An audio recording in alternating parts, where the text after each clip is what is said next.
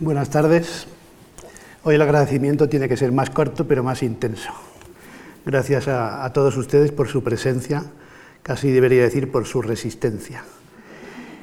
Y hoy tenemos un trabajo doble, pero intentaré que sea concentrado a lo esencial, porque el purgatorio y el paraíso, que son menos famosos y quizá menos entretenidos en algún sentido desde el punto de vista narrativo y anecdótico que el, que el infierno, tienen casi exactamente la misma extensión que el infierno.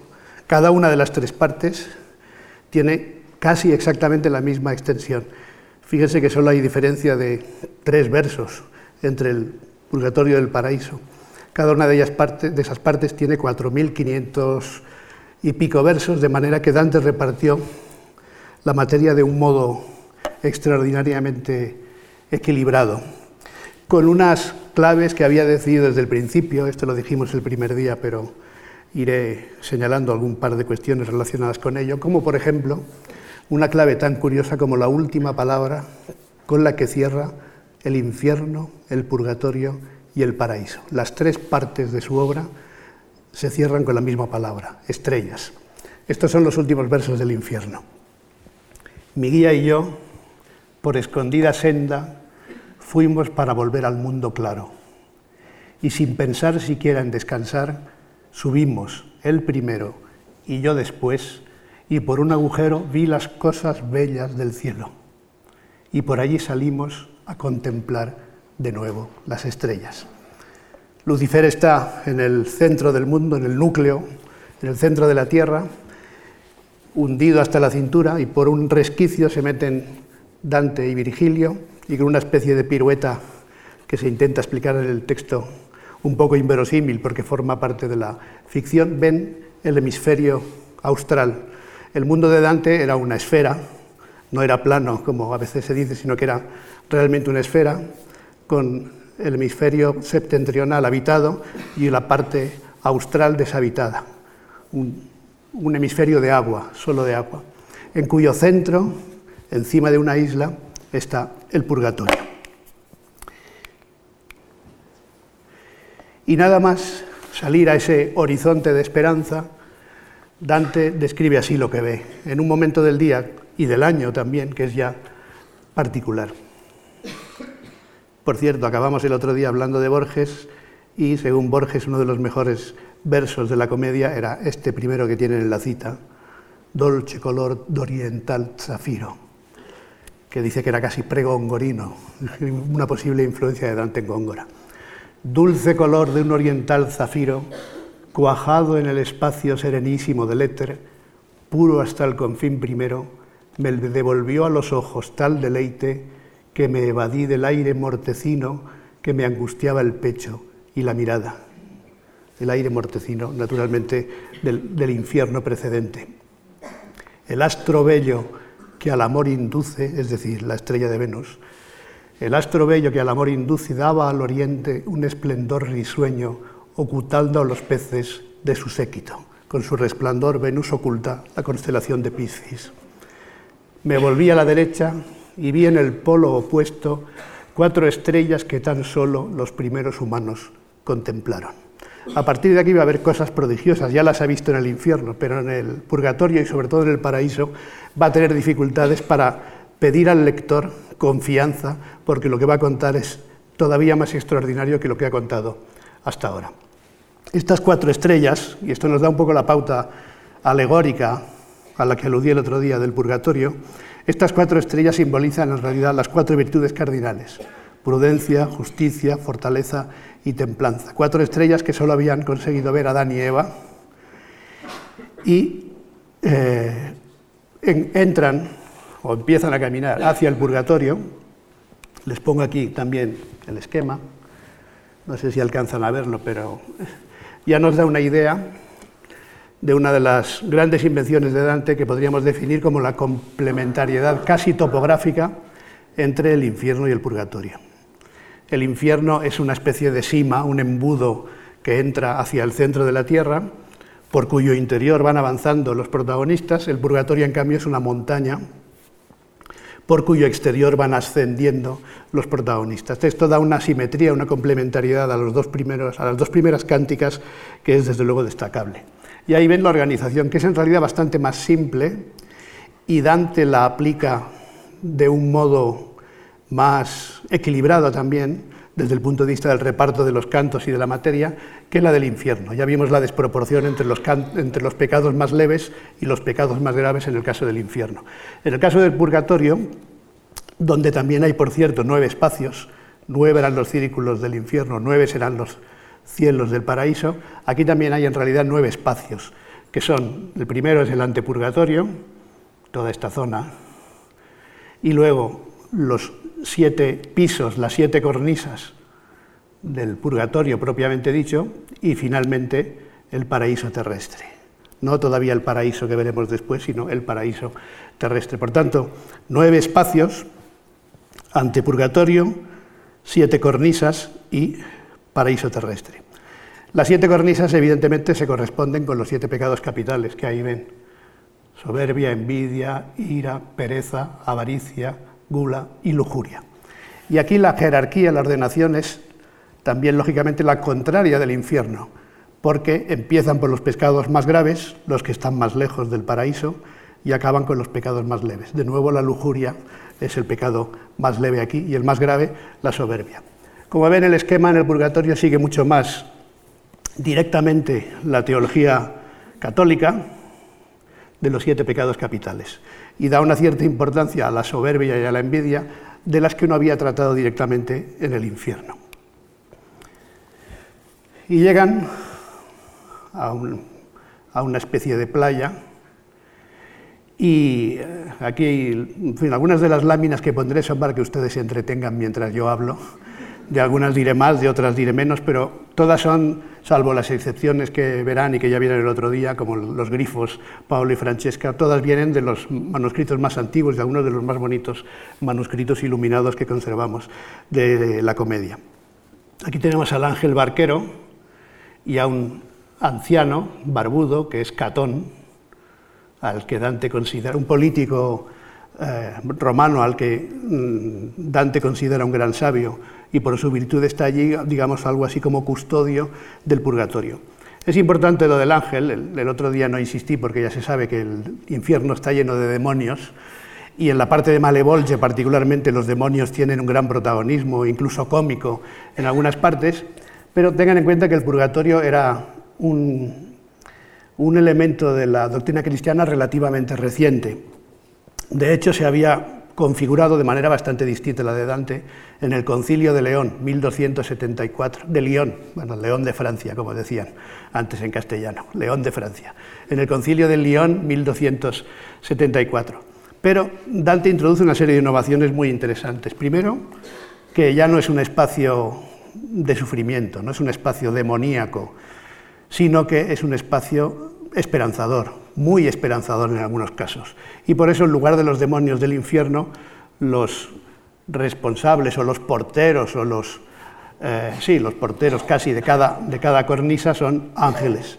Ángeles que representan una virtud, virtudes teologales y virtudes cardinales, contraria al pecado que purgan allí los pecadores que están en un proceso esperanzado de avanzar hacia la beatitud y luego inventa un sistema bastante complejo de purificación, o bastante original de purificación, porque las almas que allí aparecen, que son centenares de almas, algunas de las que se mencionan, reciben el estímulo de perfección con ejemplos positivos de virtudes, esas virtudes representadas por los ángeles, y con ejemplos contrarios de castigo de los pecados. Y llegan en esa zona del antepurgatorio, como sucede en el en el infierno, con el anteinfierno y con el limbo, que son zonas un poco así indefinidas, y como sucede también en el paraíso, en un, cielo inicial, hay espíritus de difícil clasificación, aquí en el, antepurgatorio. Son almas que no han podido iniciar su ascenso, por así decirlo. Aquí les pongo como ejemplo, porque es interesante a efectos temáticos también del purgatorio, el caso de Manfredo, y ahí están o los excomulgados o los muertos por muerte violenta, o aquellos que se han arrepentido demasiado tarde, es decir, en, trance de muerte, y por tanto no han cumplido, no han dado muestras en vida de verdadero arrepentimiento, lo han hecho al morir, pero se les da después de la muerte la oportunidad de mejorar. Y uno de estos personajes, les mencionaré muy pocos porque ya he dicho que son centenares, es Manfredo, hijo natural del emperador Federico II de Sicilia, nieto de Constanza, y al que, por orden del obispo de Cosenza, bueno, por decisión del obispo de Cosenza, pero según parece por deseo del Papa, eh, su cadáver, porque murió en la batalla de Benevento, de la que ya hemos hablado aquí, esas batallas tan importantes para Dante, 1266. Dante tenía un añito, pero fue una, eh, derrota de los gibelinos importante y marcó una etapa de dominio güelfo en Florencia. El eh, Manfredo, rey de Nápoles, murió en esa batalla y por orden del Papa se desenterró su cadáver y se mandó que se perdiese. Su cadáver se perdió y por tanto está en esa situación eh, Manfredo de Suabia, en el antepurgatorio. Pues bien, ahí están en esa zona casos como el suyo, como he dicho antes, príncipes negligentes, muertos por muerte violentas, comulgados, etc. Y ante la puerta del purgatorio les pongo esto como detalle para que vean esta base alegórica que tiene toda la comedia en realidad, pero el infierno marcada sobre todo al principio y en algunos momentos, y el purgatorio es una cántica mucho más alegórica de principio a fin que la del infierno y conviene tener esta doble lectura de, la que yo les hablaba el primer día muy en cuenta. Por ejemplo, en un simple detalle, la puerta del purgatorio tiene tres escalones, para llegar a la puerta del purgatorio hay que pasar tres escalones, a Dante le ponen, le graban el ángel custodio, el ángel portero del purgatorio, le marca siete veces la letra P, siete P's en la frente, y esas son, naturalmente, las iniciales de los pecados capitales que él tendrá que ir quitándose, limpiándose, purgando en su ascenso, y son necesarias, dice este ángel, dos llaves para franquear esa puerta, y una de oro y otra de plata, que son alegorías del poder de absolución y del juicio del confesor. Algunas veces la pantalla yo no la explicaré completa, pero tienen tiempo para, echarles para echarle un vistazo. Esta es para que tengan en cuenta que en el purgatorio, sobre todo, también en el paraíso, pero en el purgatorio muy claramente hay muchos elementos de este tipo.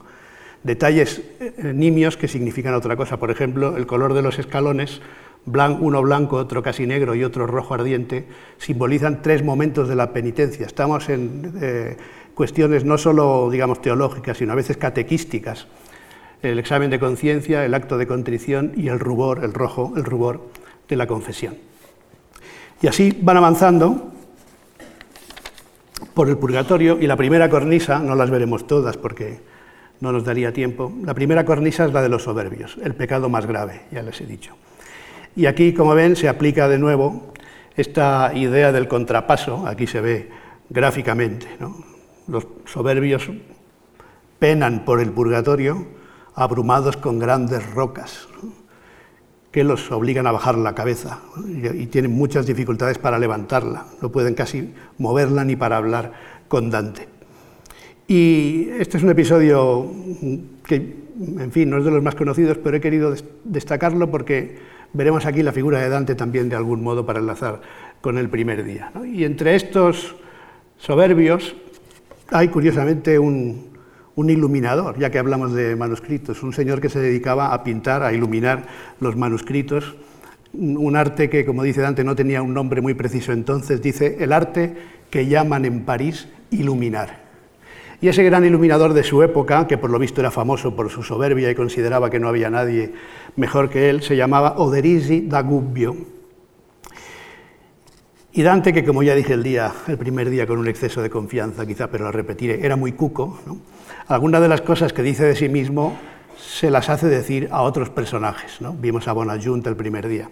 Pues bien, ahora le hace decir a Oderisi algunas cosas muy interesantes. Antes de este fragmento que vamos a leer, Oderisi dice, bueno, yo me creía el mejor, pero resulta que hay uno, Franco Bolognese, que ahora que ya estoy muerto, no me importa reconocer que era mejor que yo. Dice, Franco Bolognese era mejor que yo. Una cosa que no habría dicho nunca en vida, Oderisi da Gubbio la dice en el purgatorio, quizá para ir ganando. ¿no?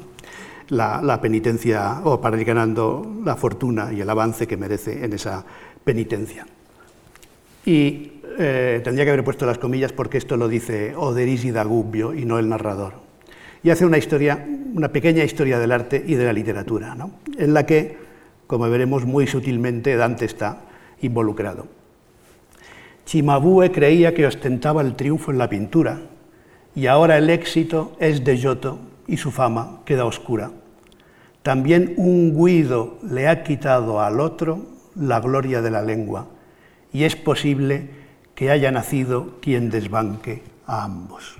Un Guido, Guido Cavalcanti, que le ha quitado la gloria de la lengua a otro, Guido Guinizelli anterior y al que mencionaremos quizás si tenemos tiempo después el murmullo, y dice, ¿quién? evidentemente no hace falta mucha imaginación para, para saber quién es ese que ha nacido, quizá ha nacido ya y que algún día deslumbrará o desbancará a ambos. Ese era el concepto que Dante tenía de sí mismo, que no era un concepto exactamente soberbio, sino de confianza en la posteridad, como iremos viendo. Porque luego nos dice Oderisi, el murmullo del mundo es solo un soplo de viento. Hoy está aquí y mañana allá cambia su nombre y cambia su destino. Tendrás más fama dentro de mil años si te mueres de viejo que si mueres antes de abandonar el sonajero, la chicha y la papilla. Ante lo eterno, ese tiempo no es más que un parpadeo en la curva final del firmamento. Bien, y van avanzando. Ya estamos aquí, fíjense que he dado un salto grande aparentemente, pero quiero decir algunas cosas. Estamos en el penúltimo de los escalones, en la penúltima de las cornisas, en realidad, colosos y lujuriosos son los últimos pecadores del purgatorio. Como pueden imaginar, del primero al último de, los espacios hay muchísimos personajes y muchos episodios, yo destacaré algunos, y van avanzando, por, hemos visto la soberbia, después la envidia, la ira, la pereza, la avaricia y su contrario, la gula y la lujuria, del más grave al más leve. Y en un momento en que van atravesando el purgatorio, sienten una enorme sacudida. Hay una serie de cosas que Dante inventa, aparte de estas alegorías que he dicho, algunas de ellas son, como digo, propias de la doctrina católica, otras las inventa durante diversos sueños que tiene Dante. En el purgatorio tiene varios sueños y visiones que son también alegóricas, y de pronto eh, sienten una gran sacudida en el purgatorio y no entienden por qué. Pero aparece un personaje, hablaremos un poco más de él, que es uno de los más importantes que incorpora Dante al purgatorio, que es el poeta Estacio, otro poeta latino, admirador de Virgilio, que nos explicará, les explicará a ellos, y con ello nos lo explicará también a nosotros, que esa sacudida se produce cuando un alma consigue avanzar un escalón y seguir en el, en el camino de perfección, podríamos decirlo así. ¿no? De manera que todos estos pecadores que están en el purgatorio intentan progresar adecuadamente, diríamos ahora, y algunos lo consiguen. El único que efectivamente lo consigue en esos pocos días que Dante y Virgilio están en el purgatorio es Estacio.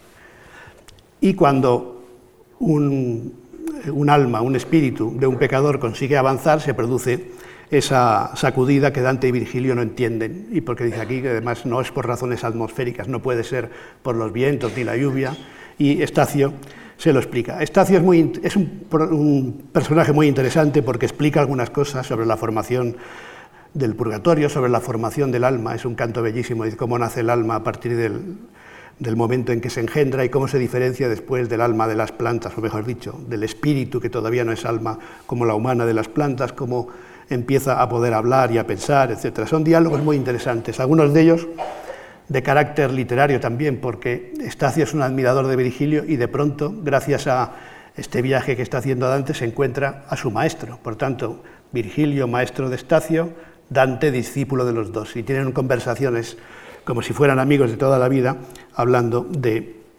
literatura y de otras cuestiones filosóficas que a veces pueden parecer eh, doctrinales, pero que son también muy interesantes porque Dante tiene esa lengua que estamos viendo estos días tan expresiva, tan concentrada y tan capaz para explicar cualquier cosa, para decir cualquier cosa. Bueno, y vamos avanzando hasta los golosos, esto lo pongo aquí porque eh, hay un personaje que también es interesante, ocupa varios cantos, que es Forese Donati, cuya familia mencioné yo porque era familia poderosa de los güelfos negros, y con, ella, con esta familia emparentó Dante, casándose con una prima de Forese, pero Forese era un amigo suyo prácticamente de toda la vida, que murió en 1296. Dante se sorprende, ¿no? porque es una muerte relativamente reciente, 1300, y bueno, aquí la forma de avanzar era por el tiempo de la muerte, había, lo dice un cálculo un poco particular, tantos años, cuantos eh, debe esperar en función del pecado y en función del año de la muerte, por tanto, en el purgatorio se está mucho, mucho, mucho tiempo, muchos años, y por tanto los muertos recientes tienen que estar ahí por alguna razón, o porque han rezado en tierra por ellos, o porque tenían alguna virtud añadida que les permite avanzar. Bien, este es un personaje nuevo, como digo, del que hablaré ahora un poco más en relación con otro. Y llegamos a la séptima cornisa, aquí les he puesto una ilustración moderna, bueno, moderna relativamente, es de William Blake, pero desde luego mucho más moderna que estas eh, miniaturas de los siglos XIV y XV que estamos viendo. Y en la cornisa, la séptima cornisa, donde están los lujuriosos, vuelvo a decirlo, el pecado más leve.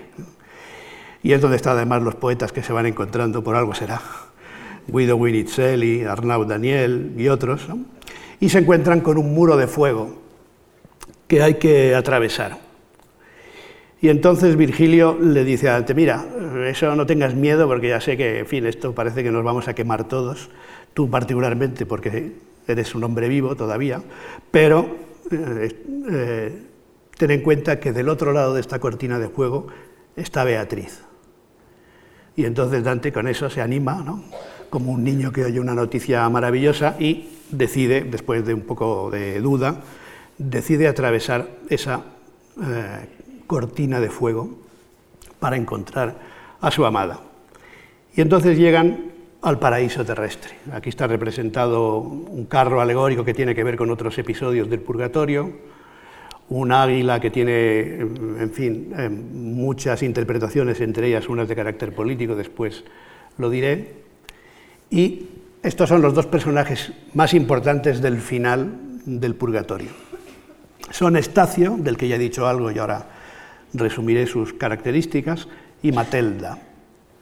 Estacio, poeta latino cristianizado por la Tebaida y por otras obras, se consideraba también próximo a la, a la, cristiandad por distintas razones, admirador de Virgilio, ha logrado la purificación, como he dicho, por esa causa, ese terremoto, esa sacudida que Dante y Virgilio no entienden, y acompaña a Dante en las últimas cornisas del purgatorio, junto con Virgilio, que todavía está, y en el paraíso terrestre con Beatriz, porque Virgilio, como veremos enseguida, dejará de acompañar a Dante.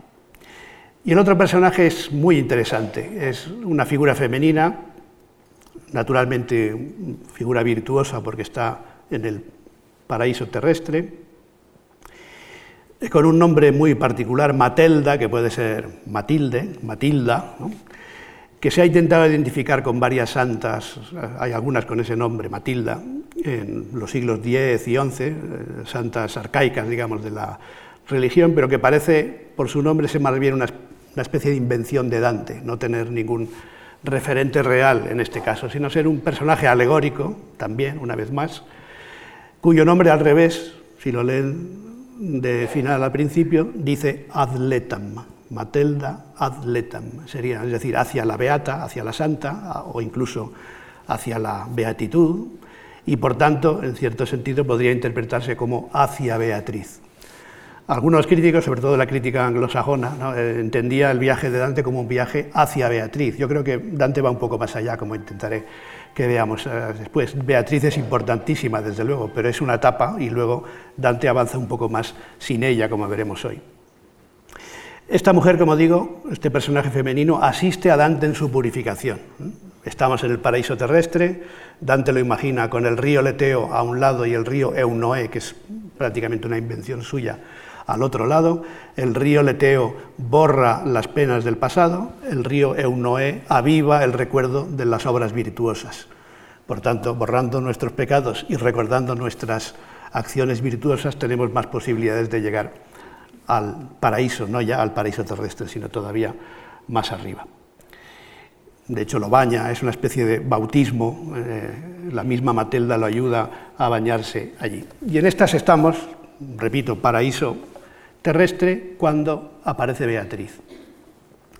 Como personaje ha aparecido ya, creo que lo dije el primer día, porque de hecho Virgilio, o, el martes, Virgilio le explica por qué él está él allí. Dice, una mujer intercedió, ella además venía todavía con eh, órdenes y misiones más altas de santas, Santa Lucía y otras, y gracias a ella he venido. Y Virgilio reconstruye un diálogo que tuvo con ella, por tanto, como personaje, pero no en acción directa, en la acción directa Beatriz ya ha aparecido. Pero en, la trama de la obra, es decir, en esa semanita de viaje, esta es su aparición, su primera aparición. Del centro de la nube de esas flores que las manos angélicas lanzaban y por doquier caían, una dama me apareció, de olivo coronada, con un cándido velo y verde manto, vestida de color de llama viva. Mi alma, que ya hacía mucho tiempo se había estremecido y conmovido con el gran estupor de su presencia, sin que mis ojos la reconocieran, por la oculta virtud, virtud que ella emanaba, sintió la fuerza del antiguo amor. Aquí hay varias cosas importantes. La primera, que no la reconoce por la vista, sino, pues lo dice claramente, sin que mis ojos la reconocieran, pero por la oculta virtud que ella emanaba, sintió la fuerza del antiguo amor. Es un momento, eh, naturalmente no hemos leído toda la comedia, ni hemos visto todos los momentos en que Dante y, eh, y Virgilio andan juntos, pero este es un momento muy emocionante de la comedia, primero porque ve a su amada y segundo por lo que veremos ahora, porque Virgilio desaparece. Fíjense, vuelvo a la lámina anterior también, el aspecto, el vestido de, eh, de Beatriz, con un cándido velo, un verde manto y vestida del color de llama viva. Tres colores, el blanco, el verde y el rojo. Imaginen de qué son. No son de la bandera italiana. Bueno, sí lo son, pero no están aquí por eso, ni de la pizza margarita, sino que evidentemente son las tres virtudes teologales, la fe, la esperanza y la caridad, o el amor, digamos, en un sentido más amplio, pero la fe, la esperanza y la caridad. Naturalmente, Dante se queda aturdido, se aturde muchas veces en, la comedia, como ya hemos visto, pero los aturdimientos que padecerá en el purgatorio y sobre todo en el paraíso solo veremos alguno, son extraordinarios. Y de pronto sucede esto. En cuanto así me golpeó la vista la gran potencia que me había herido antes de que mi infancia se acabase, me volví hacia la izquierda como el niño corre con confianza hacia su madre cuando se siente triste o tiene miedo, por decirle a Virgilio, ni un adarme de sangre me ha quedado que no tiemble conozco el signo de la antigua llama. Pero Virgilio nos había privado de sí. Virgilio, dulcísimo Padre, Virgilio, a quien me di para salvarme. Este es un momento extraordinario de emoción, de emoción, no diré real de Dante, pero podría decirlo, pero evidentemente del personaje que es el mismo en la obra acabará llorando desconsoladamente, ya veremos quién lo consolará. Incluso dice, Virgilio nos ha abandonado pensando a todos, no solo a mí, sino nos ha abandonado a todos. Pero además es, un, es de una emoción, una emoción, literaria en boca de, eh, del narrador, porque lo dice como Virgilio lo habría dicho. Es decir, cuando se da cuenta de que su maestro no está, antes ya esta idea de sintió la fuerza del antiguo amor, aquí al final, pero sobre todo el modo en que lo dice es un modo virgiliano, es un homenaje a su maestro, un homenaje doble, porque hay una traducción de un verso de la Eneida del libro cuarto, conozco el signo de la antigua llama, y luego hay una anáfora con el nombre de Virgilio, que esto lo hacían los poetas antiguos, en, diferente lugar, no exactamente en el mismo lugar, en esa estrofa, ¿no? que daba una idea de patetismo, el nombre de la persona que desaparece. Y Virgilio desaparece muy discretamente, no dice ni adiós, se despide a la francesa más que a la latina. ¿no? Pero resulta que como ha llegado Beatriz, él ya no pinta nada allí. Beatriz es la que le ha dicho que lo acompañe y discretamente se va. Y Dante quiere compartir su alegría con él, al ver a Beatriz, se gira y se da cuenta de que Virgilio ha desaparecido. Es un momento de una, gran emoción. Y enseguida llora. Y también enseguida vienen las primeras palabras de Beatriz, que aquí como solo es un tercete lo tienen ustedes ahí enorme, pero en fin, tampoco está mal que así sea, porque son unas palabras extraordinariamente solemnes. Es la primera y la única vez que aparece el nombre del autor y del protagonista en la obra.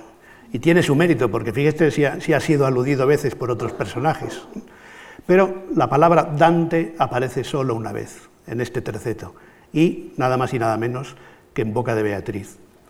Dante, no llores, no, porque Virgilio se haya ido.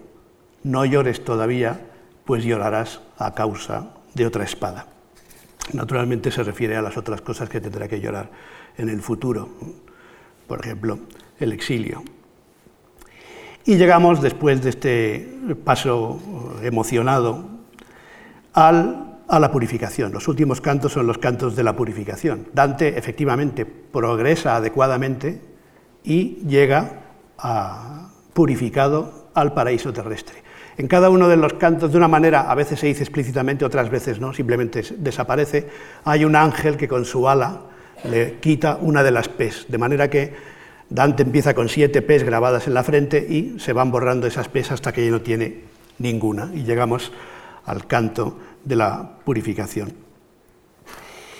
Como eh, digo, y estos son los últimos versos del paraíso, ya que hemos visto, perdón, del purgatorio, ya que hemos visto los del infierno, que son unos versos muy interesantes porque en parte aluden también a esa limitación de espacio que no es solo tópica es un tópico literario muy conocido, ¿no? se me acaba el espacio, se me acaban. Pero en el caso de Dante es una limitación también real, que él ha decidido que cada cántica tenga una extensión muy parecida, por tanto tiene que acabar. Estamos en el final del purgatorio, ha contado todo lo que quería contar, lo ha contado de una manera, como ya he dicho, más simétrica, más estructurada que en el infierno, y llegamos al último canto. Si yo, lector, tuviese más espacio para escribir, ahora cantaría de aquel dulce beber que nunca sacia, pero se han acabado ya las hojas a esta segunda cántica asignadas, porque el freno del arte me retiene. De aquellas santas aguas regresé, reverdecido como los renuevos y llenos de nueva fronda, limpio, puro y dispuesto a subir a las estrellas. De nuevo la última palabra es la misma del infierno, estrellas, y él ya está preparado. Fíjense además esta lengua maravillosa de Dante, regresé, reverdecido, renuevos, que su traductor, es decir, yo, ha intentado conservar de la mejor manera porque está esta idea de la renovación y con esa aliteración que está también naturalmente en el italiano original de Dante. Y con esto llegamos al paraíso, que era el objeto de nuestras reuniones en el fondo, llegar al paraíso. Em, Fíjense, está, ya dije que el viaje dura una semana aproximada, están dos o tres días en el infierno, están tres o cuatro días en el purgatorio, el tiempo simbólico del infierno es la noche, la oscuridad, el tiempo del día simbólico del purgatorio, ya lo hemos visto, es el alba, el amanecer de la esperanza, obviamente, y el tiempo simbólico del paraíso es iba a decir ninguno, pero sí uno, es el mediodía. Pero en realidad es un instante eterno. En el paraíso no pasa el tiempo. Son 4.500 versos también, o 4.600 casi, pero es como si el tiempo no pasase, porque el paraíso es un tiempo sin tiempo y un espacio sin espacio. Llegamos a otro libro. La comedia es la maravilla de un libro en tres o tres libros en uno, mejor dicho, cada uno con su peculiaridad, con muchas cosas en común, pero también con muchas cosas diferentes. Y en el paraíso Dante consigue, en cierto modo, uso una expresión suya, que es una expresión corriente, la cuadratura del círculo, luego veremos por qué. Porque el paraíso es un poema místico, evidentemente, un poema que narra la, la visión de la divinidad, pero es también un poema político, un poema muy político, más incluso que el infierno o que el purgatorio, de manera que consigue un texto extraordinario desde el punto de vista de la historia de la literatura, un poema místico de casi 5.000 versos, que además es un poema político. Y aquí ya la, la, figura del propio Dante y su misión como narrador y como poeta adquieren una altura eh, difícil de definir, porque se trata de describir cosas que nadie ha visto en principio. Porque al principio en el infierno nos dice, yo no soy Eneas, yo no soy Pablo, no voy a ser capaz. Virgilio le dice, bueno, no seas miedoso, yo te voy a ayudar hasta donde pueda y seguirás y tal, pero en realidad él se considera, evidentemente, como personaje, al personaje protagonista, se considera digno de cumplir esa misión, pero luego hay que narrarla. ¿eh? Esto es la narración de una experiencia inventada por Dante, pero presentada como si fuese real. De ahí las, referencias tan frecuentes a elementos históricos, a elementos cotidianos o a elementos incluso locales. Y esta voluntad de dar testimonio mm, se ve desde el principio del paraíso. Ahora tengo que contar unas cosas que no sé cómo se pueden contar, porque son, por definición, inefables, inexpresables. Pero él ha estado allí y tiene que hacer de testimonio. La gloria del que todo lo gobierna penetra el universo y resplandece en unas partes más y en otras menos. Yo estuve allí, en el cielo que recibe la mayor luz, y vi cosas que nadie puede decir si desde allá desciende. ¿Por qué? Porque lo explica ahora. Porque se acerca nuestra inteligencia con tal profundidad a su designio que no puede alcanzarla la memoria. Es decir, ni yendo allí y volviendo sería fácil expresar eso, porque no es una cuestión de experiencia, de verbalización. Mas lo que atesorar pudo mi mente de todo lo que vi en el Reino Santo, va a ser ahora el tema de mi canto. Estamos en el canto primero. Todos los inicios tienen normalmente este tópico de ayuda, de solicitud de ayuda a las musas, ¿no?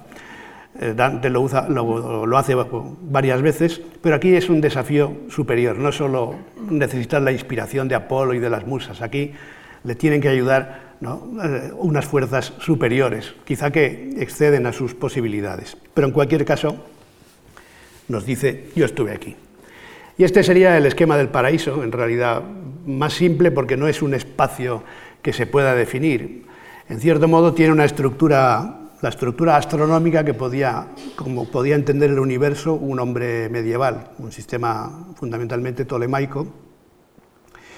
Y eh, son también nueve cielos, nueve círculos del infierno, nueve espacios en el purgatorio, nueve cielos en el paraíso, cielos concéntricos que giran alrededor del primero, el núcleo, y los espíritus, aquí ya no, ya no hablamos de pecadores, obviamente, estamos hablando de espíritus beatos, de beatos y de santos, están organizados también de una determinada manera. Aunque aquí la, sucesión de la narración ya no tiene, en cierto modo, tanto interés desde el punto de vista de la función del relator, del, relato, del narrador, como en el infierno y en el purgatorio, porque este es un espacio en realidad más bien mental. Todos estos espíritus que están aquí no están por los distintos cielos. Digamos, su, lugar es un lugar correspondiente en cada uno de los cielos, pero están un poco por todo el cielo, y particularmente aquellos que están en la rosa de los santos un poco fuera, pero se manifiestan en el cielo que le corresponde. ¿Y cómo se manifiestan? Pues no como eh, figuras humanas, ni como espíritus con forma humana, ni como sombras, ni como llamas, sino son luces, todos los santos del paraíso son luces, luces de diferente intensidad que se van acercando más o menos fugazmente a Dante y hay formas diferentes por las cuales deduce, que Dante, deduce Dante quiénes son. Muchos de ellos hablan. Aquí también tenemos docenas y docenas de personajes en el paraíso. Unos son protagonistas eh, propiamente dichos, otros son personajes a los que se alude, pero evidentemente no podemos hablar de todos. Hay también muchos símbolos aquí, la Rosa de los Santos que ven ahí es una especie de anfiteatro donde están todos los santos con una jerarquía muy precisa que Dante explica. Hombres y mujeres, bueno, santos y santas, habría que decir. Y, como digo, son luces de diferente intensidad que a veces bailan y van formando figuras alegóricas, algunas de ellas. Por ejemplo, el símbolo de la cruz. O, por ejemplo, el águila, que es el águila imperial con distintas luces. Una luz es el ojo, por ejemplo, y el ojo del águila tiene un sentido. Y aquí es donde se ve bien todo eso. Pero ahí tienen ustedes los espíritus, ¿no? espíritus que incumplieron los votos y espíritus activos, espíritus amantes, espíritus sapientes, espíritus combatientes, justos, contemplativos, triunfantes y al final los coros angélicos a los que dedica una, en boca de Beatriz, en parte dedica Dante, por boca de Beatriz, una explicación teológica de las distintas jerarquías angélicas, su nombre, su, su distribución, su relación entre ellas. Como pueden imaginar de este gráfico, pues tenemos tiempo justo o justiniano para hablar de algunos de ellos, por ejemplo, del emperador Justiniano en el canto 6, que me interesa por fin solo eh, lo menciono, precisamente por esa dimensión política casi paralela a la dimensión mística que atraviesa todo, todo el paraíso. Hay que tener en cuenta que en estos años finales de redacción de la comedia, años de relativa tranquilidad, en Verona y en Rávena, o en Ravenna, como dicen, como se dice en italiano, en Verona y en Rávena, Dante eh, escribió un tratado político muy importante en latín que se titula Monarquía, donde expresa las ideas sobre la configuración del imperio Piense también, lo vimos el primer día, que una de las ideas, un ideal más que una idea de Dante, es que un día llegue un emperador que ponga orden, acabe con la corrupción del papado, etc. De manera que ese Dante gibelino al que yo aludía en varias ocasiones está presente ahí. Y uno de los personajes clave de este tema político es el emperador Justiniano y el propio Justiniano hace la historia, eh, cuenta la historia de todo el imperio romano, pasando por Carlomagno, obviamente, hasta los tiempos del mismo Dante, de manera que Justiniano, como gran emperador de la antigüedad, adquiere la autoridad de decir, mira, por aquí han ido las cosas y ahora estamos en una situación muy mala, el imperio no está en muy buena situación.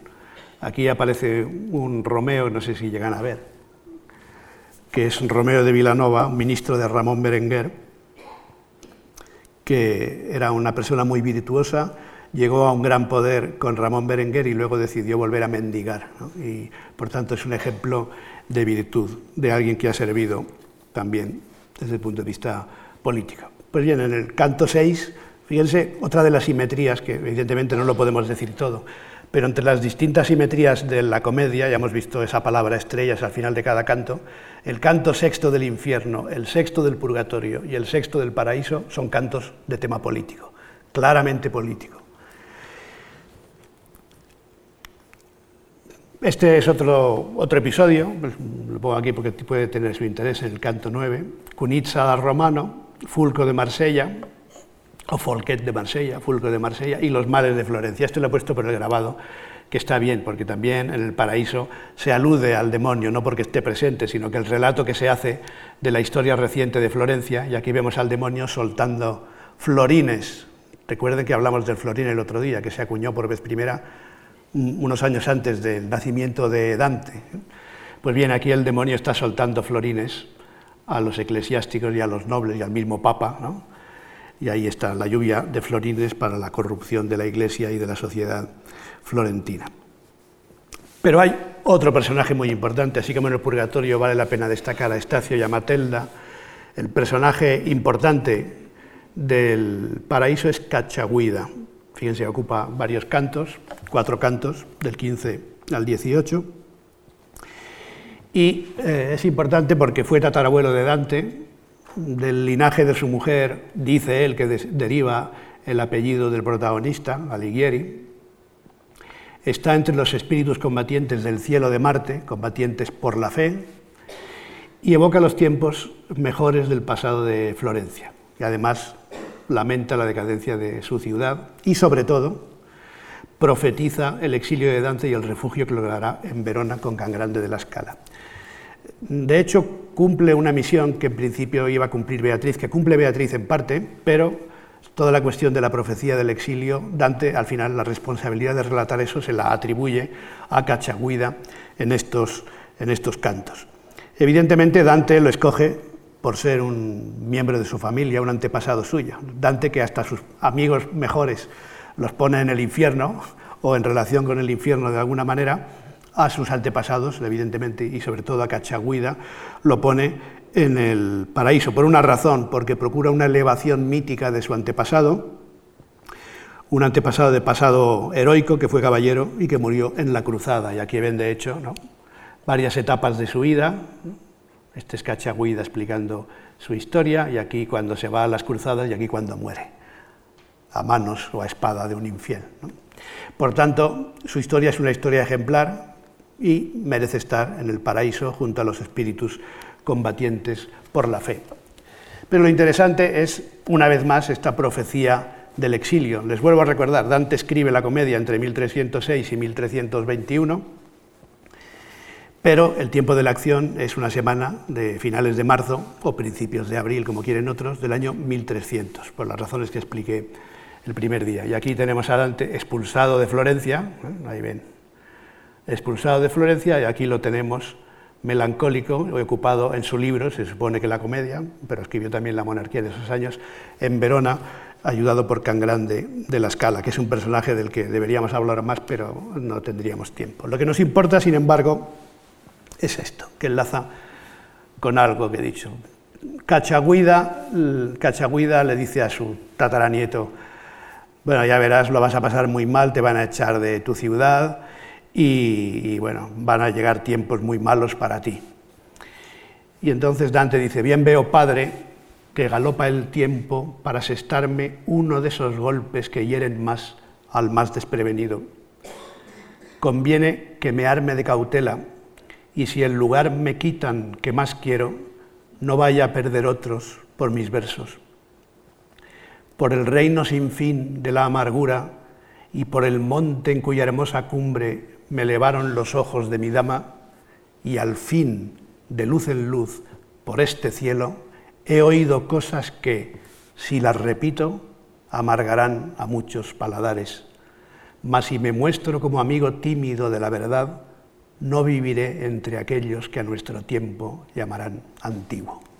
Estas son palabras del propio Dante, hablando con su antepasado y le dice, ya veo las desgracias que vienen, pero yo he vivido una cosa extraordinaria. Y resume, una vez más, igual que Virgilio se la resume a él en el primer canto, resume aquí toda la peripecia de la comedia, por el reino sin fin de la amargura, es decir, el infierno, y por el monte en cuya hermosa cumbre me elevaron los ojos de mi dama, es decir, el purgatorio, y al fin, de luz en luz, por este cielo, quédense con esa frase de luz en luz, por este cielo he oído cosas que si las repito amargarán a muchos paladares. Ya no se trata cosa solamente de contar algo extraordinario, algo que nadie más ha vivido, una experiencia eh, especial que es la base de toda ficción o de toda literatura. Aquí no se trata solo de ficción, porque Dante nos está diciendo esto que parece inventado, que es una ficción en términos evidentemente eh, novelescos, narrativos, pero es el resultado de un ejercicio de verdad, ese concepto de verdad que le importa tanto a Dante. Dice que si, si, cuento todo lo que he visto, voy a amargar a muchos paladares. Todas las cosas que contaré amargarán a muchos paladares. Pero si quiero ganarme la posteridad, debo decir la verdad. No puedo renunciar a la verdad. Si me muestro como amigo tímido de la verdad, no seré famoso, no llegaré a la posteridad, no viviré entre aquellos que a nuestro tiempo llamarán antiguo. El, gran triunfo deseado por Dante es vivir en la posteridad, vivir en el futuro. Y por eso dice que ha escrito este poema sacro. Es otro de los momentos en los que Dante define la comedia. Ya sabemos que el título más próximo a su voluntad, aunque no sea un título en términos modernos en términos de literatura contemporánea, todas estas novelas que ganan premios y que tienen un título muy medido, a veces varios, ¿no? el título eh, eh, con que se presentan, etc. En fin, los títulos que, tal como los concebimos hoy. Comedia es una forma un poco especial de definir la obra, ya dije por qué. Y en El Paraíso alude a la comedia, al texto, como poema sacro, lo dice un par de veces. De ahí algunos eh, críticos han pensado que en realidad El paraíso es como un libro aparte dentro de esa comedia, que comedia valdría solo para el infierno, dicen algunos, pero evidentemente no es así. Lo que pasa que en El paraíso define su obra como un poema sacro. Es un poema sacro también el infierno, porque como ya he dicho, es un poema místico, es un camino de perfección que empieza muy mal y termina muy bien. Y aquí vemos a Dante todavía no escribiendo las últimas líneas, aún le faltan unos cuantos cantos por componer, pero esta es casi la expresión de su última esperanza, que luego las circunstancias eh, acabaron por, frustrar. Pero él está convencido de que su obra le va a no solo a dar la posteridad, sino algo mucho más inmediato. Va a poder volver a su ciudad, a Florencia, por la puerta grande. Eso se piensa, y lo expresa aquí, diciendo además el esfuerzo que ha puesto en este poema, y él es consciente de que está escribiendo una gran obra y que eso le bastará para volver a su ciudad de la que habla en estos términos, en estos tercetos además tan bellos. Si alguna vez este poema sacro en que han puesto sus manos cielo y tierra y que me ha consumido largos años, vence a la crueldad que me ha excluido del redil donde fui feliz cordero, odiado por los lobos que hoy lo hostigan, fíjense cómo se refiere a su ciudad, el redil donde fui feliz cordero, odiado por los lobos que hoy lo hostigan, si sucede eso, si mi poema sacro logra eso, regresaré como un poeta nuevo, con más experta voz, y habré de ser, donde me bautizaron, coronado. Porque fue allí donde tomé la fe que acerca a Dios las almas, y por ella Pedro ha ceñido con su luz mi frente. Bueno, allí me bautizaron y además dice por ella, por Florencia, Pedro por mi fe, Pedro ha ceñido con su luz mi frente. Esto alude a una cuestión, en fin, el paraíso tiene muchas maravillas, estamos viendo solo algunas pocas, pero como hay tantos santos, en él, por ejemplo, hay algunos cantos que son de carácter agiográfico. Hay un canto dedicado a la biografía, a la geografía de San Francisco, San Francisco de Asís, o a otro Santo, Santo Domingo de Guzmán. Son dos cantos en sí mismos aislados del resto que son extraordinarios desde un punto de vista de la construcción. El, de la vida de San Francisco es eh, especialmente hermoso. Y luego varios santos, entre ellos San Pedro, examinan a, Dante. Dante ha conseguido atravesar todo el infierno, superar todas las cornisas del purgatorio, está en condiciones, pero le falta una última cosa, ser examinado de fe, a ver si es verdad todo lo que cuenta. Y entonces uno de los que lo examina, como si fuera un estudiante ante un catedrático en un examen oral, eh, es San Pedro. ¿no? Dice, por tanto, tengo todos los méritos. ¿Qué más me puede faltar para volver coronado por la puerta grande a mi ciudad? Cosa que, como ya sabemos, no sucedió nunca, porque su exilio duró todavía unos años más y murió sin poder volver. Entre los encuentros extraordinarios que se producen en el, en el paraíso está un encuentro nada más y nada menos que con Adán. Dante habla con Adán, el primer hombre. Aquí me permite un paréntesis un poco filológico. En, mi, traducción quise poner dos prólogos, uno más general, más de presentación de los problemas generales de la, de la comedia de Dante y otro más específico sobre la filología y la traducción. Para que se hagan una idea, es, en un minuto lo cuento porque es muy interesante. Eh, Dante apenas se enteró porque murió poco después de escribir el último verso, como veremos, pero eh, la comedia fue una obra celebradísima inmediatamente después de su muerte. Circuló ya en vida por partes y después de su muerte fue una obra celebradísima. Para que se hagan una idea, se conservan casi 800 manuscritos, se conservan casi 800 manuscritos, que son todos, todos ellos de los siglos XIV y XV. No todos completos, hay algunos que son parciales, con una de las tres cánticas, generalmente el infierno, pero hablamos de 800 manuscritos conservados. Hay ahí muchos problemas filológicos, algunos por resolver todavía. Ahora con el centenario a las puertas seguro que saldrá alguna edición crítica o más de una en Italia. En el 2021 se están preparando dos o tres por lo menos de estas ediciones en las que se hacen constar las variantes. Pues bien, a veces las variantes se distribuyen en una, una cosa dice 300 manuscritos, otra cosa dicen otros 300 manuscritos. Por ejemplo, en el momento de la traducción tuve un problema, eh, dice Dante volle eh, o dolle. Unos manuscritos dicen volle, es decir, deseos, anhelos, y otros dicen dolle, es decir, dolores. ¿Cómo se consigue resolver eso? Pues filológicamente. Yo hice lo que pude en la traducción. Pero hay otra variante para que vean que es muy, es muy interesante. Hay otra variante que unos manuscritos dicen da, te, la preposición y el pronombre, y otros manuscritos dicen Dante, Sería una segunda vez en que aparece el nombre de Dante, y son varios centenares de manuscritos. Boccaccio, por ejemplo, creía que esa era la lectura auténtica. En nuestro conocimiento actual parece que la lectura auténtica es Dante y por tanto no hay, no hay una segunda aparición del nombre de Dante, pero fíjense en qué momento, en su conversación con Adán. Por tanto, si fuera una segunda vez, una vez lo pronuncia Beatriz, otra vez lo pronuncia el primero de los padres, el primero de los hombres, Adán. Parece que esa variante hay que descartarla, pero hasta problemas de ese tipo puede tener un texto, sobre todo un texto antiguo. Y así van avanzando hasta llegar al empíreo, volvemos a una ilustración, en este caso de William Blake. Y aquí conviene decir que hay eh, un tercer guía, Dante tiene un tercer guía. Por eso decía que no solo es un viaje hacia Beatriz, hay un momento en que Beatriz ya no puede avanzar en su ayuda a Dante y el último guía, fíjense que también son tres, tres guías, es San Bernardo, que intercede ante la Virgen para que Dante pueda llegar a ese último momento, a la, a la visión final. Estamos pues en el Empíreo. Y aquí hay, ven una especie de río de luz del que bebe Dante, purificándose y sintiendo una sensación extrañísima que no puede explicar. Y este es un motivo que se va repitiendo docenas de veces durante todo el paraíso, sin hacerse nunca monótono.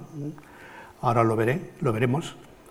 Y llegan a la visión final. Estamos en el canto 33, que tiene un inicio maravilloso de poema mariano, en realidad de himno mariano, Vergine Madre, filla del tuo figlio, Virgen y Madre, hija de tu hijo, que es una oración, un himno, una especie de oración que San Bernardo dirige a la Virgen para interceder por Dante. Este final mariano, por decirlo así, es muy interesante porque eh, es una estructura que luego, mm, desde otro punto de vista, siguieron otros autores. Por ejemplo, el cancionero de Petrarca, el cancionero de Petrarca, del que nosotros recordamos sobre todo su poesía amorosa, en realidad sigue una trayectoria parecida a la vida nueva del propio Dante y a, este final religioso mariano, en la que el último poema del cancionero es un poema a la Virgen también. Por tanto, Dante influyó en muchos de los poetas posteriores, incluso en aquellos en que sería aparentemente menos esperable. Y llegamos a un momento que para mí mismo, no solo para Dante, imagínense para mí, si ya para Dante es una dificultad, imagínense para mí llegar a este, a este momento de la visión final que he querido mm, titular de esta manera, un poco particular. La he titulado Luz más luz. Podría haber puesto comillas, pero la frase no es mía. Eh, a veces pienso que la mejor forma de definir el paraíso, ya dije que la mejor forma de definir toda la comedia era el bolero, historia de un amor, ¿no? Pero la mejor forma de definir el paraíso es la frase que, según parece, dijo Goethe en su lecho de muerte. Y está bien emparentar a un gran escritor de la Edad Media con un gran escritor clásico y romántico como, como Goethe, que pidió luz, más luz. Pues bien, ese en el fondo es el hilo que va tejiendo y cada vez superando Dante, expresar esa idea de la luz que ya está al principio y expresarla una luz cada vez más intensa, cada vez más deslumbrante, cada vez más iluminadora, en un sentido incluso místico. Y eh, aquí tenemos un pasaje en que podemos ver eso. ¿Y qué es, que, qué es exactamente lo que ve Dante al final? Pues no lo podemos definir mejor que como lo define él. Evidentemente se trata de una experiencia mística, podemos pensar la unión con Dios, también es la comprensión del mundo, en el sentido de que, como diría Jorge Guillén, el mundo está bien hecho.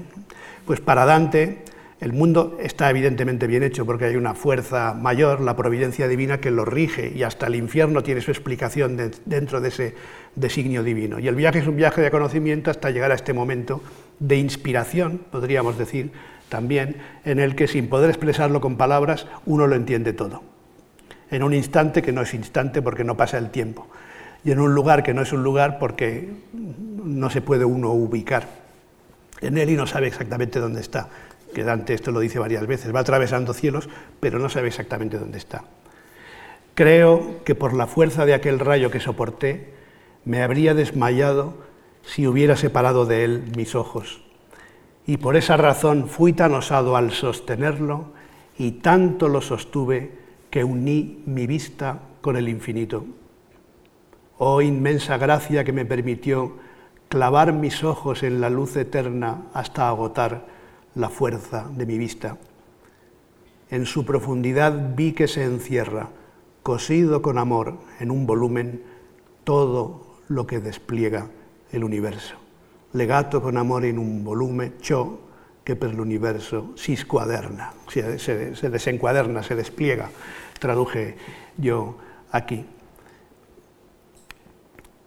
Y llegamos a los últimos versos del paraíso, todo lo que despliega el universo, lo ve en ese instante inefable de la visión final. Llegamos a los últimos versos del paraíso en el que él insiste también en, la, en el desafío de contar algo inenarrable, algo inefable que le lleva a la comprensión del mundo como resultado prodigioso de la voluntad divina. Voluntad divina que en realidad no hay que identificar con Dios, sino con un concepto que está desde el principio, ese amor que mueve el mundo y que cierra aquí su paraíso y con ello cierra también su comedia.